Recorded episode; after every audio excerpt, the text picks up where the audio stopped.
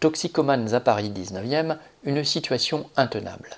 Vendredi 24 septembre, une cinquantaine de toxicomanes ont été évacués des jardins d'Éole, proches de Stalingrad dans le 19e arrondissement de Paris, vers le square de la Porte de la Villette.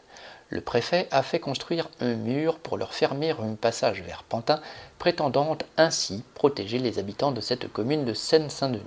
C'est à la fois choquant et dérisoire, puisqu'il suffit de faire quelques mètres pour trouver le moyen de franchir le boulevard périphérique. Cette opération d'expulsion a été présentée comme une solution temporaire, mais en réalité, les autorités poursuivent la même politique vis-à-vis des toxicomanes depuis des années, les chasser d'un endroit à l'autre vers les quartiers les plus pauvres de Paris. Maire de Paris et préfet ont eu beau s'opposer dans les médias, ils sont complices de cette situation. C'est la maire socialiste Hidalgo qui a appelé Darmanin à la rescousse tout en refusant son plan d'expulsion. Le projet d'Hidalgo était la création de centres d'accueil en plein milieu des arrondissements les plus populaires de Paris.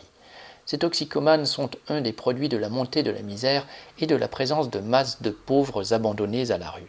Que ce soit des anciens sans domicile fixe ou des migrants condamnés à camper dans des conditions indignes, ils sont la proie des trafiquants de drogue qui y voient un marché rentable.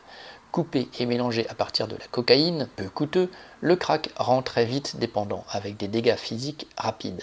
L'agressivité des toxicomanes suscite une inquiétude légitime pour les habitants des quartiers concernés.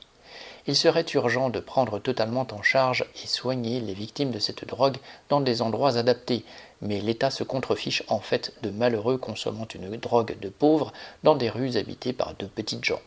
Charles Légodin